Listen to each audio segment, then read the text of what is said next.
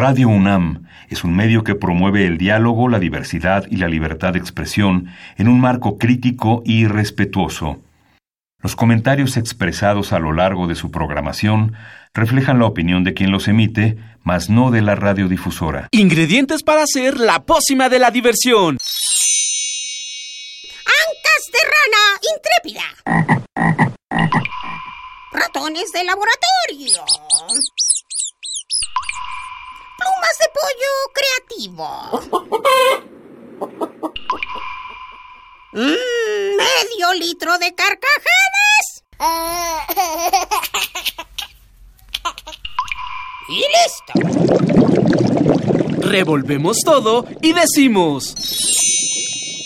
¡Hocus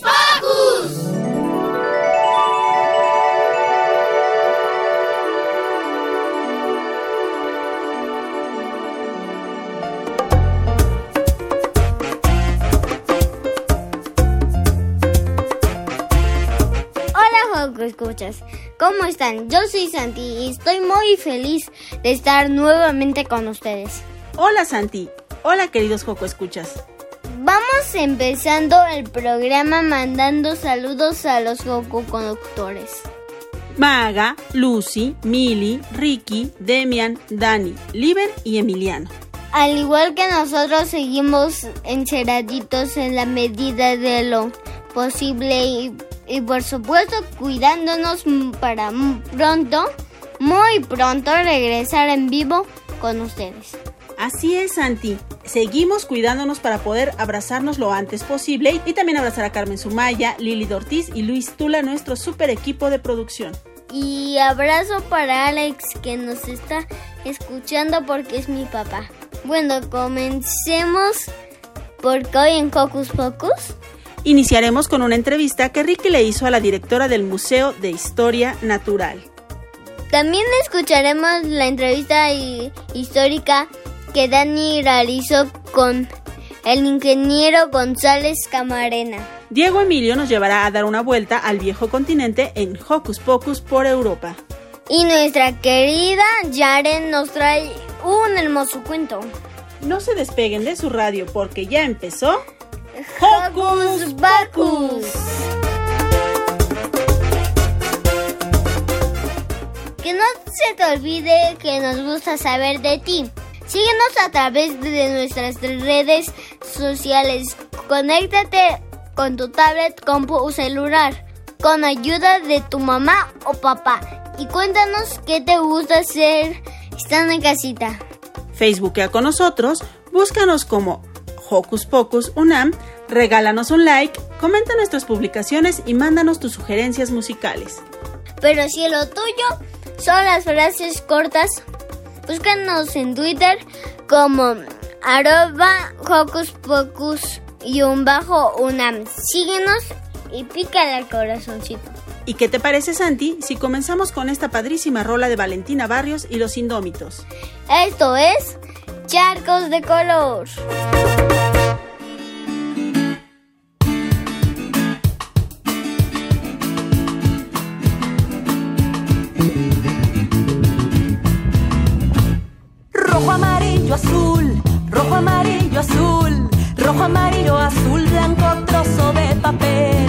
Rojo, amarillo, azul, blanco, trozo de papel, blanco, trozo de papel. Un charquito de color a la hoja salpicó, un charquito y otro más, ya los puedes combinar, ya los puedes combinar. Rojo, amarillo, azul rojo, amarillo, azul, rojo, amarillo, azul, blanco, trozo de papel, rojo, amarillo, azul, blanco, trozo de papel, blanco, trozo de papel.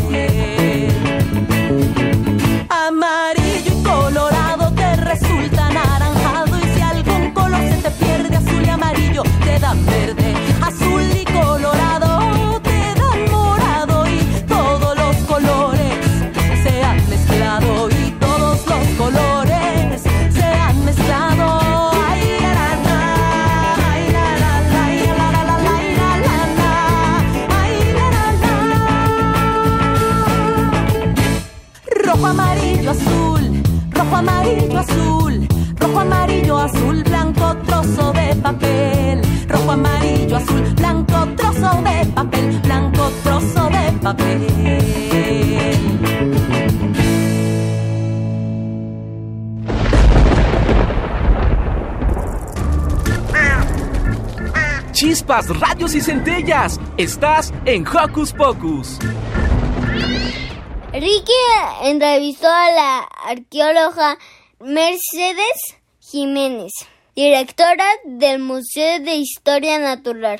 Vamos a escucharlos.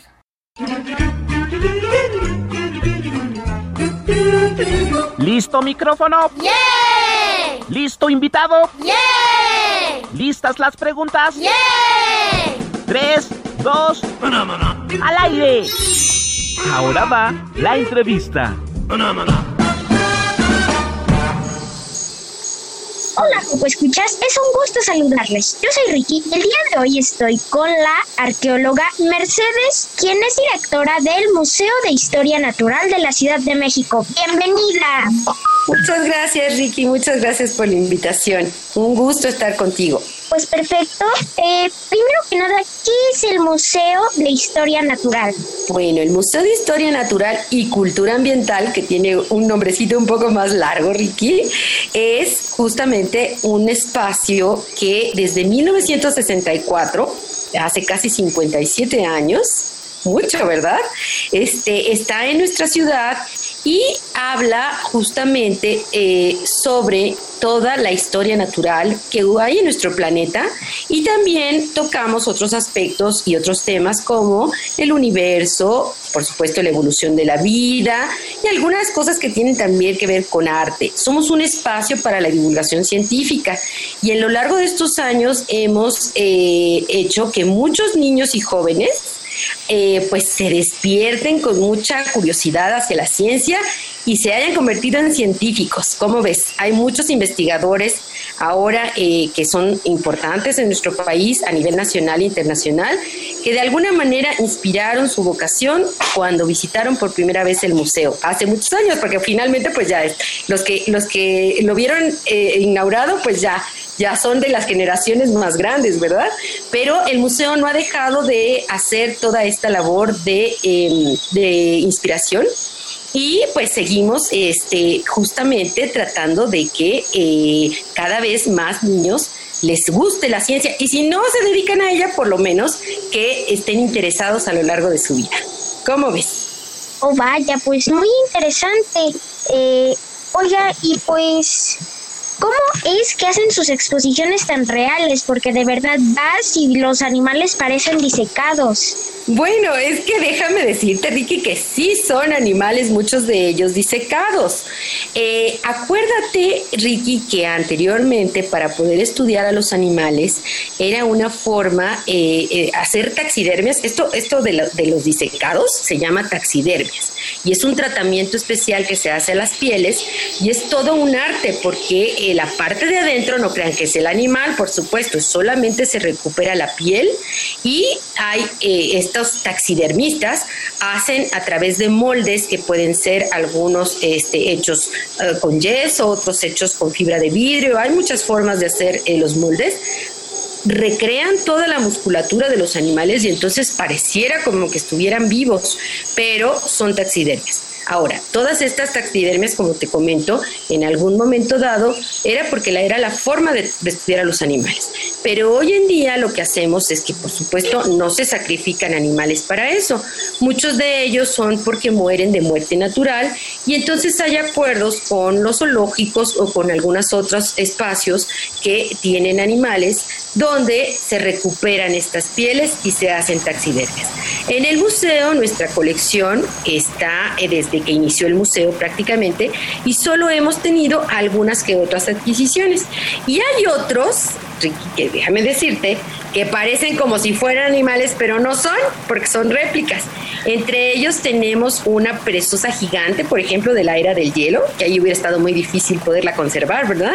Pero la tenemos eh, este, de tamaño natural y la puedes ver. Y esas, por ejemplo, son réplicas que se parecen muchísimo como si fueran animales de verdad, pero son réplicas. Entonces, esa es nuestra colección. Tenemos taxidermias, como te dije, pero también tenemos minerales, tenemos fósiles, hay una colección de un herbario y tenemos una colección científica de insectos, es la colección entomológica. Esa colección es muy importante porque es una colección nacional, no está expuesta al público, o sea, no la vas a encontrar así en una sala como tal, hay algunas representantes en algunas salas que puedes ver, pero se puede visitar, claro, acuérdense que de repente vamos a tener que esperar en este 2021 este, a que todas nuestras condiciones estén dadas para que podamos regresar a una pues normalidad diferente, ¿no? Pero eh, las podemos hacer en un momento dado, las visitas en pequeños grupos para conocer esta colección científica que está dedicada al estudio. Y toda la demás pues la pueden ver distribuida en el museo, que es muy interesante. Y vaya, y hasta ponen la explicación, oiga, y pues estas eh, exposiciones están basadas en descubrimientos reales y bueno, los que hacen estos descubrimientos son arqueólogos. ¿Qué es un arqueólogo? Bueno, mira, déjame te platico un poquito, porque en el Museo de Historia Natural, más que arqueología, ya es que yo soy arqueóloga, ¿verdad?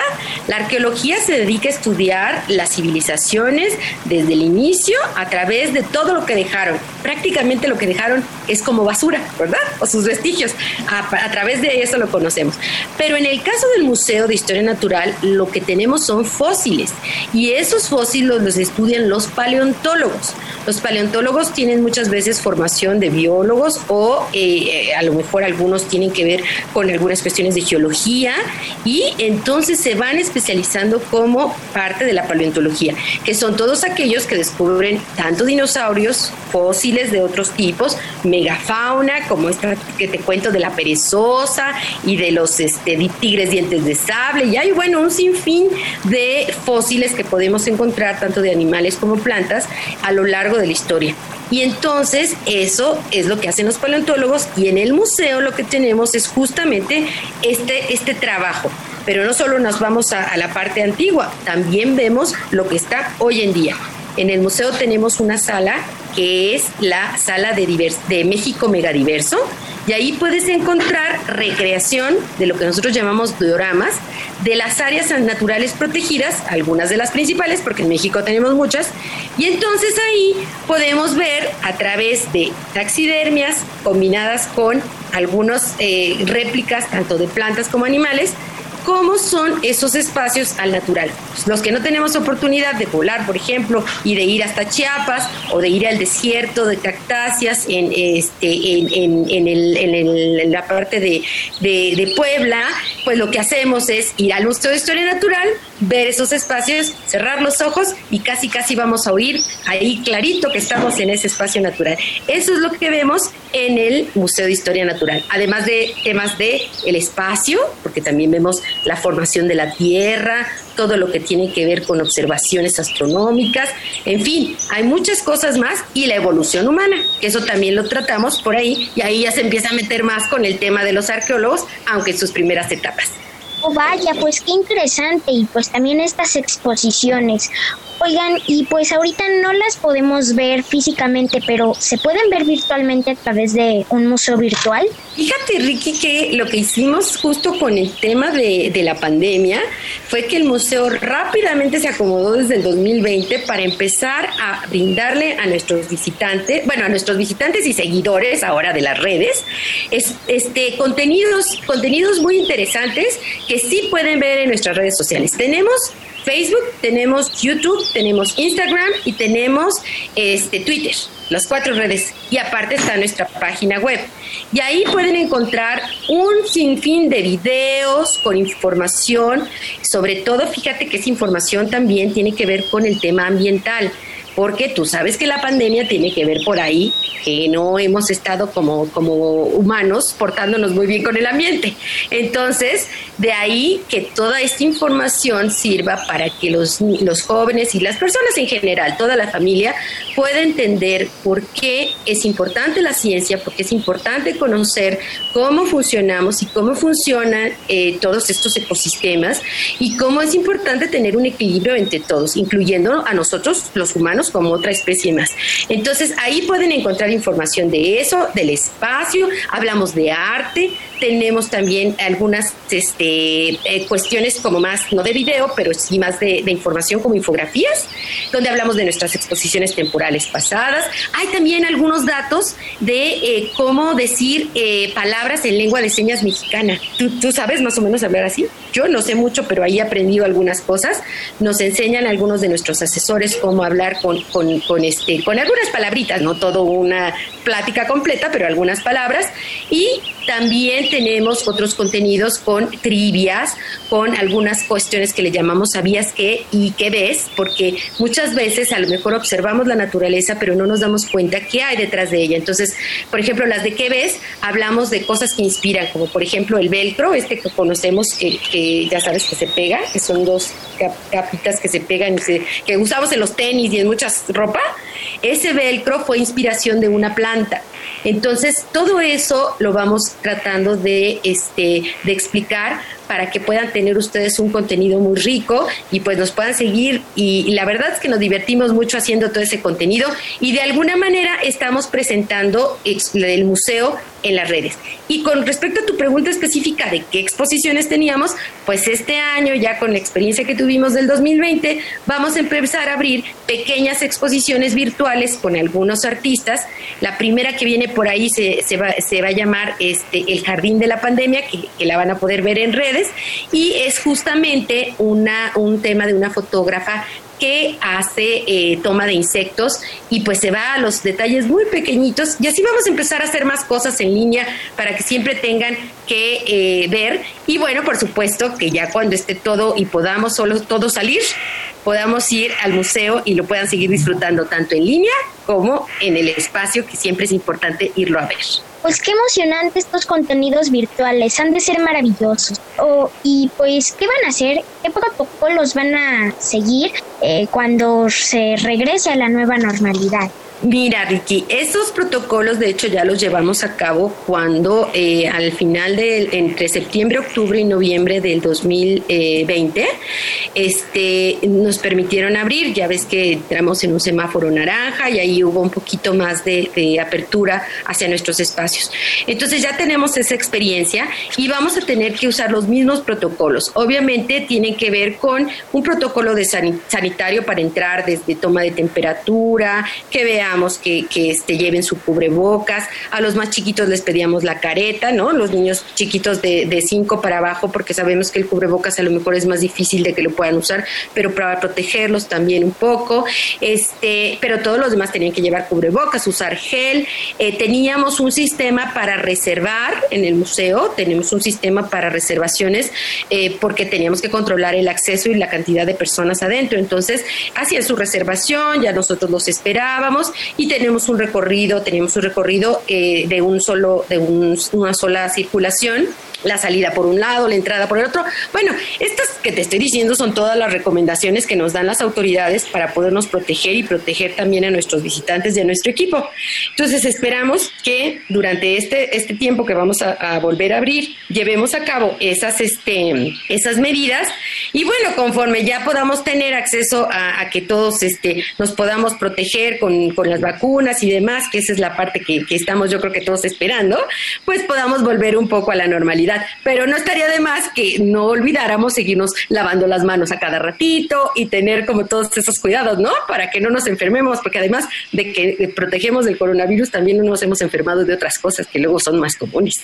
Y exacto, pues a mí me emociona mucho que ojalá y puedan volver a abrir ya pronto eh, para que pues todos los niños de Hocus Pocus puedan ir a visitar su fabuloso museo y puedan conocer sus nuevas exposiciones. Así es, Ricky, nos va a dar muchísimo gusto que puedan estar con nosotros pronto, porque además no te he contado, pero también el museo eh, tiene un espacio que se llama El Cárcamo de Dolores. ¿Lo has oído?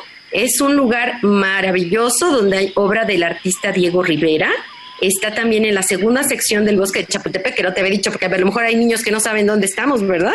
Estamos en la segunda sección del bosque de Chapultepec y también ese espacio del Cárcamo de Dolores que tiene esta obra, es un mural y una fuente escultórica, está hermoso y es parte del museo, entonces cuando entran a un lugar pueden ir con su, mismo, con su mismo boleto al otro sitio y van a tener una experiencia padrísima porque en el Cárcamo de Dolores Diego pintó justamente inspirado en la, este, el surgimiento de la vida, de, la, de la, vida en el agua, y aterriza la, teoría de Oparin, y entonces pueden ver un montón de, de, organismos desde la creación, y luego, bueno, ya se va a cómo fue evolucionando la vida hasta llegar a los humanos, y cómo ha sido ya la parte de en su época eh, en la que lo pintó, de cómo reflejaba la vida en el agua y la parte de la recreación y el trabajo y demás.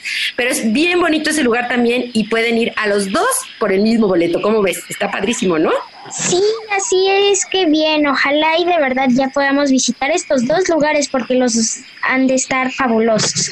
Oiga, y pues, ¿qué es lo mejor de ser directora de este gran museo? Ah, Ricky, pues lo mejor de ser directora de este lugar es que tengo un equipo maravilloso detrás de mí que es el que hace que el museo funcione y son mm, personas comprometidas, hay de todo, hay, hay biólogos, hay arquitectos, hay pedagogos, hay administradores, hay, este, hay muchísimos, muchísimas profesiones eh, que, que, a lo largo de todos estos años ellos han hecho que eh, tengamos contenidos que cuiden la colección, que se cuiden los espacios y que todo esté bien listo para cuando, cuando recibimos a todos nuestros visitantes, tanto en línea como a nuestros seguidores en línea como en el espacio físico.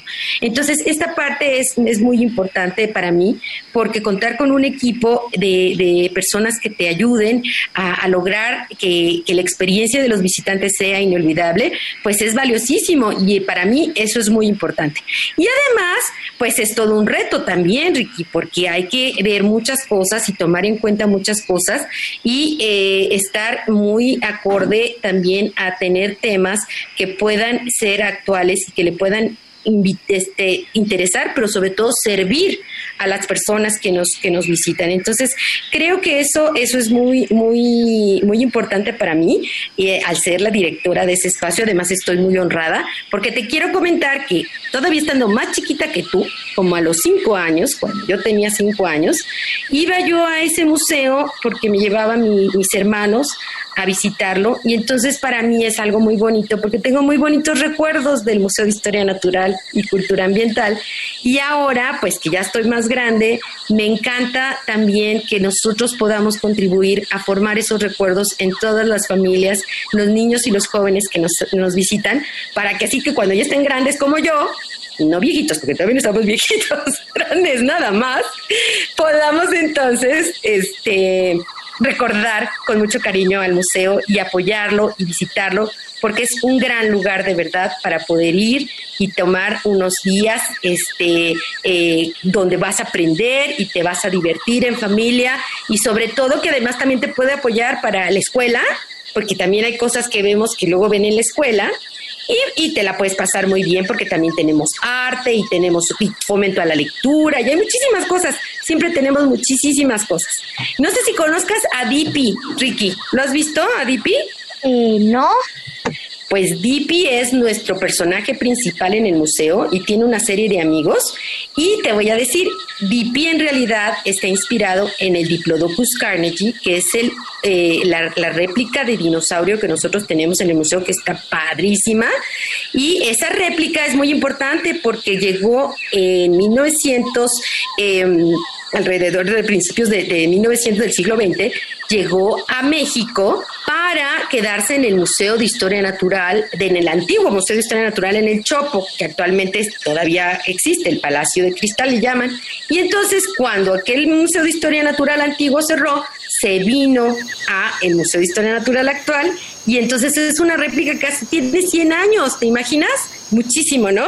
¡Wow! ¡Qué padre que podamos visitar esa réplica y qué padre que ustedes la tengan y pues nos la puedan mostrar a nosotros que somos su público! Así es, y entonces Dipi está inspirado en esa réplica. Y Dipi es un títere que tiene toda, todos nuestros, nuestros videos. Dipi eh, es casi casi es el anfitrión. Entonces ya canta, Dipi es rapero y Dipi es presentador y por ahí lo van a encontrar en nuestros videos y, tiene sus amigos. Tiene a otros amigos que este, son unos de otros dinosaurios y otros de otras, este, de otras especies. búsquenlos porque les van a gustar mucho emocionante y qué padre que hagan a estos personajes pues para que los niños se acerquen más hacia eh, la ciencia y pues en especial la ciencia natural. Así es. y pues bueno, ya para irnos, eh, ¿cuáles son sus redes sociales? No olviden recordárnoslas. Claro que sí. Bueno, mira, tenemos en Twitter es MHNCA, esas son las siglas del museo, Museo de Historia Natural y Cultura Ambiental. MHNCA, guion bajo CDMX. En Facebook somos Museo de Historia Natural. En Twitter, ese ya te dije, en Instagram somos MHNCA. Y finalmente en YouTube nos encuentran como Museo de Historia Natural y Cultura Ambiental. Y si quieren entrar a nuestra página, es más fácil entrar por la página de la Secretaría del Medio Ambiente del Gobierno de la ciudad a la cual pertenecemos. Ahí se bajan hasta los sitios de interés y ahí van a encontrar MHNCA, se meten y entran a nuestra página para que en realidad puedan eh, entrar a ella un poquito más fácil o a través de nuestras redes sociales, también ahí está la liga, luego la ponemos para que puedan entrar a nuestra página de internet. Pues sí, qué, qué emocionante. Y pues seguido vamos a estar entrando porque seguramente han de crear muchísimo contenido, en especial para nosotros los niños, pues ahorita que estamos en pandemia y a lo mejor nos aburrimos a veces y, y pues con esto, además de divertirnos, vamos a aprender muchísimo. Oye, Ricky, déjame te digo una cosita antes de que, de que me despida. Tenemos justo un cuarto de escape ¿Conoces los cuartos de escape? Sí. Bueno, pero el cuarto de escape este de nosotros es virtual porque pues todavía en el museo cuando lo hicimos no estábamos permitidos de entrar. Entonces tenemos un, un, cuarto de escape virtual que está súper interesante y ese también lo encuentran en eh, algunos de los, de los, eh, lo posteamos bastante seguido, lo encuentran en nuestra página de internet o en la página de la SEDEMA, ahí también pueden encontrar el cuarto de escape en una cosa que se llama Tesoros de la Naturaleza. Ahí pueden encontrar el cuarto de escape y una visita también que es como una trivia por todo el museo. Por los que no lo conozcan, ahí lo pueden conocer. Oh, pues qué padre. Eh, vamos a visitar estos lugares y pues les dejamos todas sus redes sociales en nuestro Facebook. No olviden seguirnos de paso. Somos arroba Hocus. Y pues muchas gracias por esta entrevista, arqueóloga Mercedes. Muchas gracias, Ricky. Un placer y un saludo a todos tus radioescuchas y los esperamos ya sea en nuestras redes o cuando podamos, pues ya físicamente nos vemos todos en el museo. Pues yo soy Ricky, esta es la arqueóloga Mercedes y me despido. Adiós.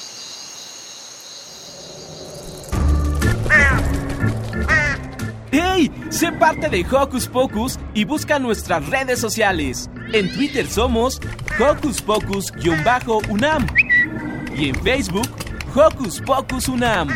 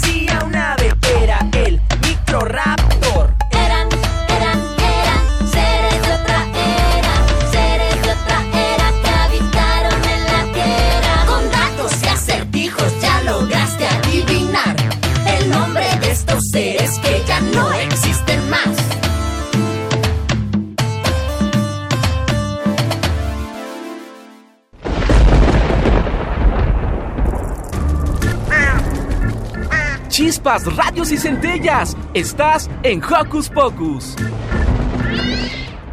Santi, ¿te gusta la televisión? Sí, muchísimo. Me quedo embobada con 500 horas, como tú sabes. ¿Qué es lo que más te gusta de la televisión? Me gusta mucho ver tantos colores tan bonitos, tan brillantes. Ah, ¿tú sabes quién inventó el color en la televisión? No. Pues Dani nos lo platica en la siguiente entrevista histórica. Conocen un poquito más de personajes que dejaron huella. Ahora sigue la entrevista histórica.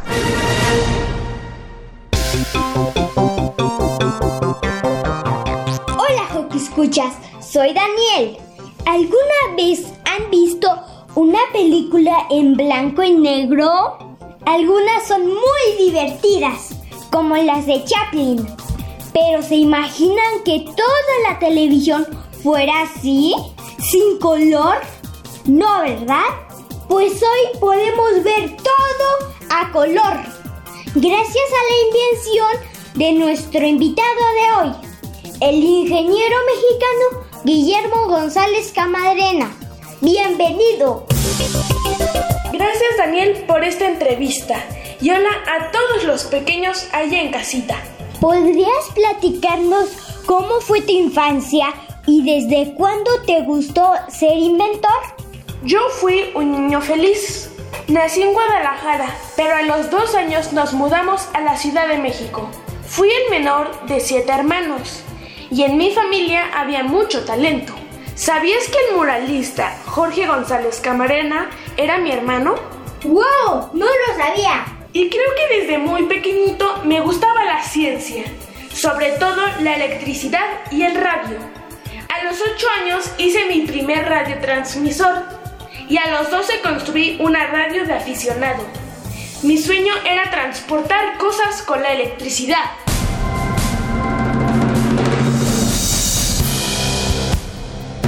Todo un pequeño científico. Y al final ese interés se convirtió en tu carrera. Así es, en 1939 me gradué de Ingeniería Mecánica y Electrónica en el Politécnico. ¿Tenías otros intereses científicos? Sí, me encantaba la astronomía y también construí varios telescopios y cohetes experimentales. Hice uno al que llamé electrodisco. ¿Sabes por qué? No, no lo sé. Cuéntanos por favor. Cuando yo era joven había mucho interés por los platillos voladores y así que ese diseño lo incluí en mis cohetes. ¿Y si volaba? Por supuesto, aunque hice muchas versiones mejorando diferentes cosas del cohete. Todo eso suena increíble, pero no fue tu mayor logro, ¿verdad? No, realidad soy más conocido por el invento de la televisión a color. Y después de años de experimentación, no solo inventé la televisión a color, además logré hacer la primera transmisión de una señal de tele a color desde mi laboratorio en la Liga Mexicana de Radio Experimentos. Pues hice que el cinetoscopio, o sea, la pantalla, tuviera muchas pequeñas celditas y en cada una había la posibilidad de usar tres colores primarios de luz, rojo, verde y azul. Ya sé, son un poco diferentes a los colores primarios que usamos al pintar, ¿eh? Así que con diferentes combinaciones de estos tres colores se logran todos los colores que puedes ver en una pantalla. Pues, revolucionaste el mundo de la televisión, ¿verdad? Sí, eso creo. Por eso fui el jefe técnico del Canal 5, que por cierto se llama XHGC y se llama así porque le pusieron mis iniciales, González Camarena, GC. Después se nos unieron los canales 2 y 4 y se formó el sistema de televisión mexicano. Además, en 1948 fundé los laboratorios GONCAM, donde se hacía investigación con muchos radioexperimentadores, y monté una fábrica de teles. También hice un convenio con la fábrica Majestic de Emilio Azcárraga y ya para 1965 se empezaron a vender televisiones a color hechas en México. ¿Y cuál fue la primer transmisión a color en México? En 1963 nos autorizaron para que la televisión se transmitiera a color, empezando el Canal 5 con la serie Paraíso Infantil. Y es que yo pensaba que la televisión debía ser de acceso para todo el mundo, para servir a la gente y sobre todo a los niños. ¿Y cuál fue tu sueño más grande para tu invento? Yo siempre supe que la televisión era una herramienta que podía mejorar el mundo. Logramos un convenio con la Secretaría de Educación para crear la telesecundaria y que la gente en comunidades aisladas pudiera tener una mejor calidad de vida a través de la educación. Eso es muy importante y todavía hoy la televisión apoya a la educación. Y después de México, este invento llamó la atención de todo el mundo, ¿cierto? Pues sí, los Estados Unidos nos pidieron venderles televisiones a color y luego muchos otros países adaptaron sistemas para transmitir canales a color. Y no solo en el mundo, sino que mandaste televisiones para ser astronautas. ¡Qué chistoso! Sí, la NASA empleó mi sistema de transmisión en las misiones Apolo y Voyager, pues era más ligero, práctico y más barato. Pues un honor muy merecido. Muchas gracias por habernos platicado en Hocus Pocus. Estuve muy feliz de estar aquí. Hasta luego a todos y tengan grandes sueños.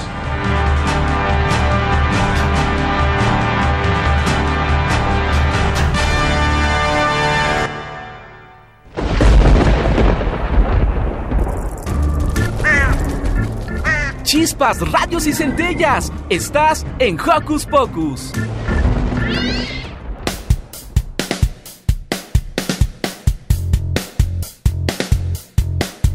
Con los libros vivirás mil aventuras. Subirás a la luna, bajarás al fondo del Estarás en lugares en los que nunca has estado. Con guerreros y hadas que jamás olvidarás. Lucharás con piratas de pata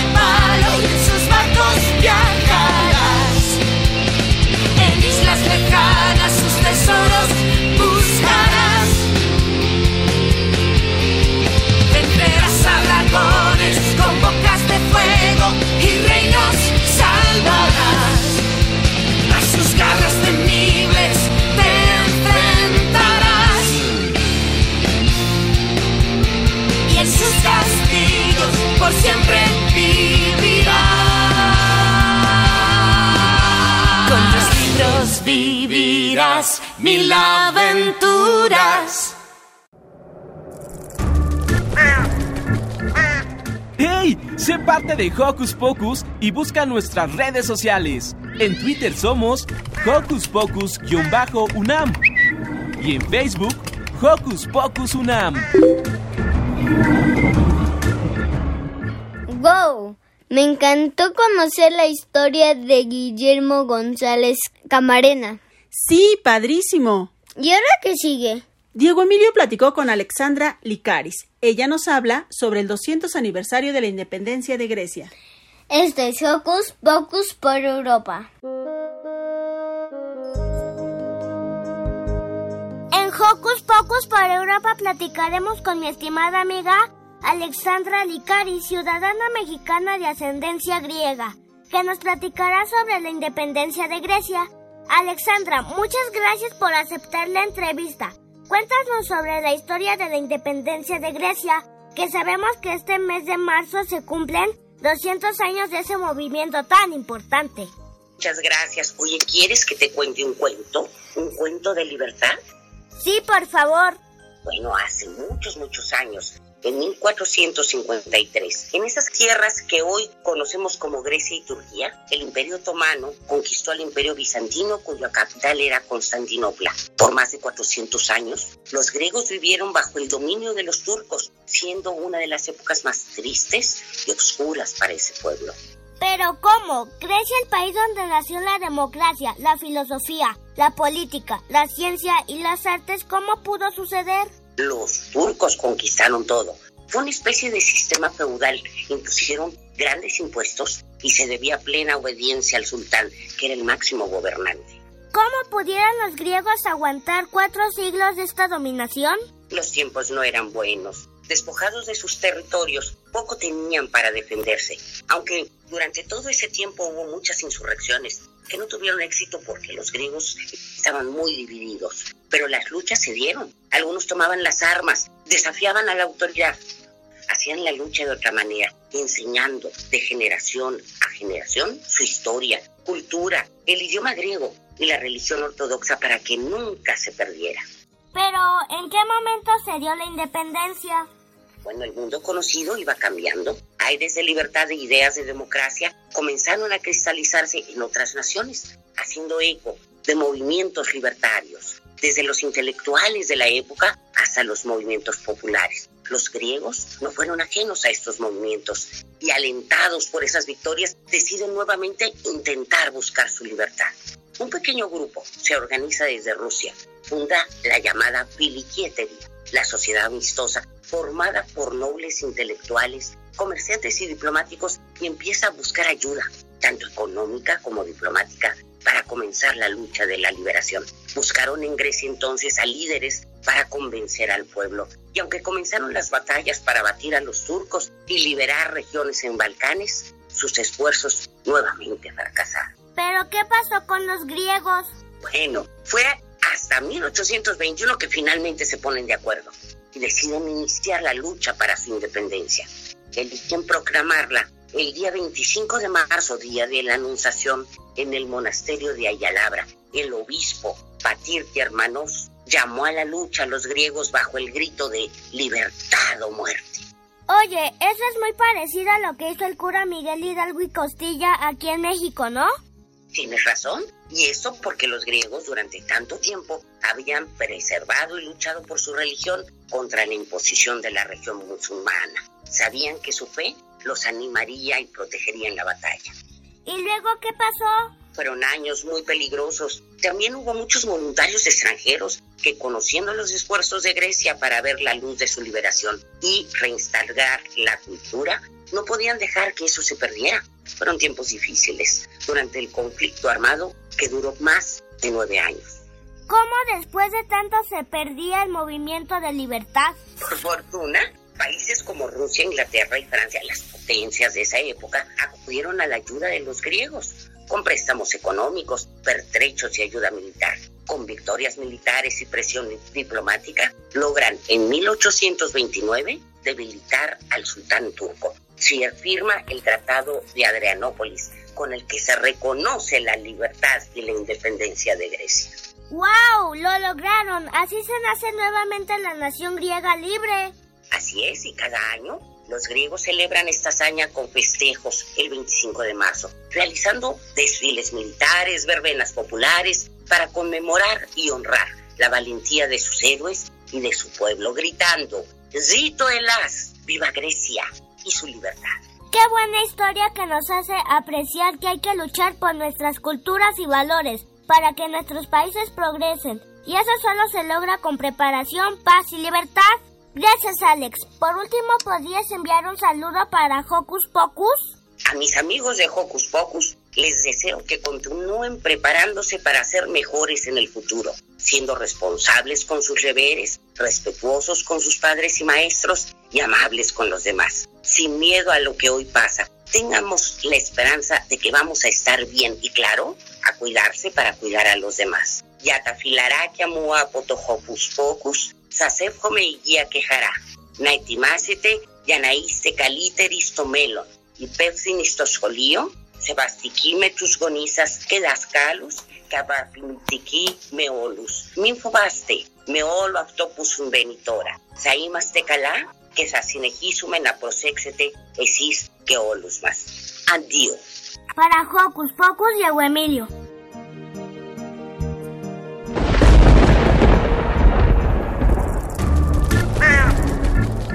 Chispas, radios y centellas. Estás en Hocus Pocus. Y ese sonidito que escucho por ahí me dice que preparan un licuado para mí. Y ese sonidito que escucho por ahí me dice que preparan un licuado para mí. La licuadora, la licuadora, bate que bate sube la espuma. La licuadora,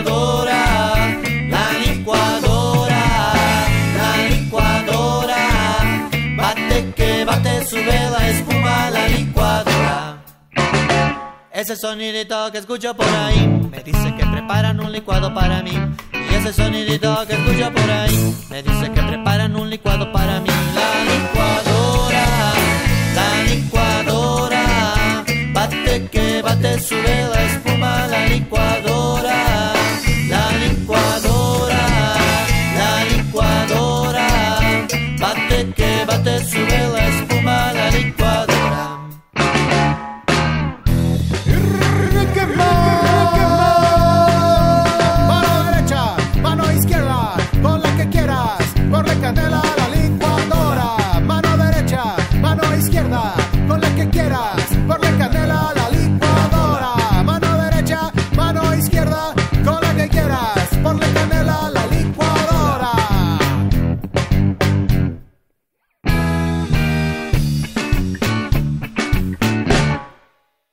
sonidito que escucho por ahí me dice que preparan un licuado para mí. Ese sonidito que escucho por ahí me dice que preparan un licuado para mí. La licuadora, la licuadora, bate que bate sube la espuma. La licuadora,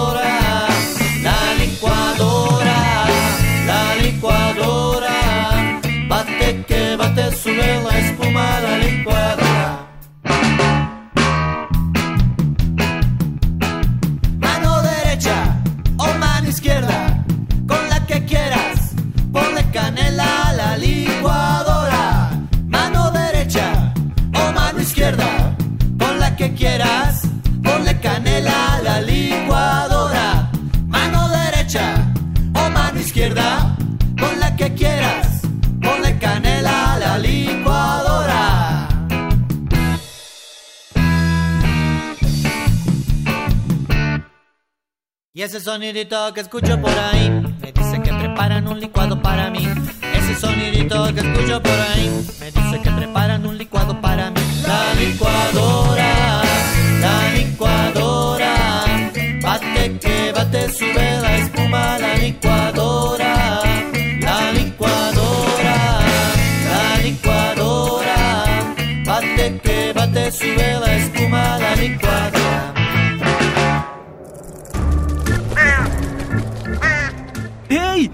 parte de Hocus Pocus y busca nuestras redes sociales. En Twitter somos Hocus Pocus-UNAM y en Facebook Hocus Pocus UNAM. Ahora es tiempo del Rey Mocho. ¿De quién? Del cuento del Rey Mocho que nos cuenta Yare. El Rey Mocho. En un pequeño pueblo había un rey a quien le faltaba una oreja. Pero nadie lo sabía, siempre tenía puesta su larga peluca de rizos negros. La única persona que conocía su secreto era el viejo barbero del palacio, que debía cortarle el cabello una vez al mes. Entonces se encerraba con el rey en la torre más alta del castillo. Un día, el viejo barbero se enfermó. Dos semanas después, murió y el rey no tenía quien le cortar el cabello. Pasaron dos, tres días, dos, tres semanas y ya las greñas comenzaban a asomarse por debajo de la peluca. El rey comprendió entonces que debía buscar un nuevo barbero. Bajó a la plaza un día de mercado y pegó un cartel frente al tarantín donde vendían los mangos más sabrosos. El cartel decía, el rey busca barbero, joven, hábil y discreto. Esa noche llegó al palacio un joven barbero, y cuando comenzó a cortar el pelo, descubrió que el rey era mucho de una oreja. Si lo cuentas, dijo el rey con mucha seriedad, te mando a matar. El nuevo barbero salió del palacio con este gran secreto. El rey es mocho, pensaba, y no puedo decírselo a nadie. Es un secreto entre el rey y yo. Pero no podía dejar de pensar en el secreto, y tenía ganas de contárselo a todos sus amigos. Cuando sintió que el secreto ya iba a estallarle por dentro, corrió a la montaña y abrió un hueco en la tierra, metió la cabeza en el hueco y gritó durísimo. ¡El rey es macho! Tapó el hueco con tierra y así enterró el secreto. Por fin se sintió tranquilo y bajó al pueblo. Pasó el tiempo y en ese lugar creció una linda mata de caña. Un muchacho que cuidaba cabras pasó por ahí y cortó una caña para hacerse una flauta. Cuando estuvo lista, la sopló y la flauta cantó. El rey es mocho, no tiene oreja, por eso usa peluca vieja. El rey es mocho, no tiene oreja, por eso usa peluca vieja. El muchacho estaba feliz con esta flauta que cantaba con solo soplarla. Cortó varias cañas, preparó otras flautas y bajó al pueblo a venderlas. Cada flauta, al soplarla, cantaba. El rey es mocho, no tiene oreja, por eso usa peluca vieja. El rey es mocho, no tiene oreja, por eso usa peluca vieja. Y todo el pueblo se enteró de que al rey le faltaba una oreja. El rey se puso muy rojo y muy bravo. Subió a la torre y se encerró un largo rato. Pensó, pensó y pensó. Luego bajó al pueblo, se quitó la peluca y dijo, la, verdad, es, que, las pelucas dan mucho calor. Y solo se la volvió a poner en días de carnaval.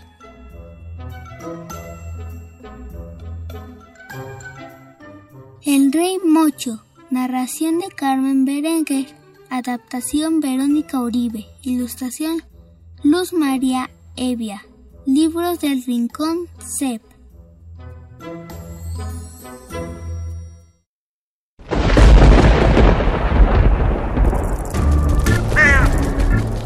Chispas, radios y centellas. Estás en Hocus Pocus.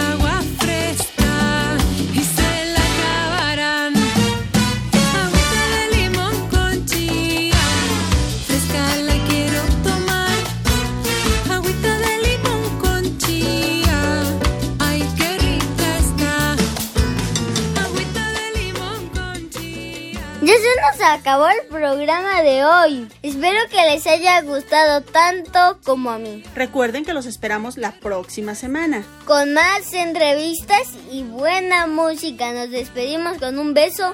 Hasta la próxima. Hasta la próxima. Radio UNAM presentó el espacio donde las niñas y los niños usan la magia de su imaginación.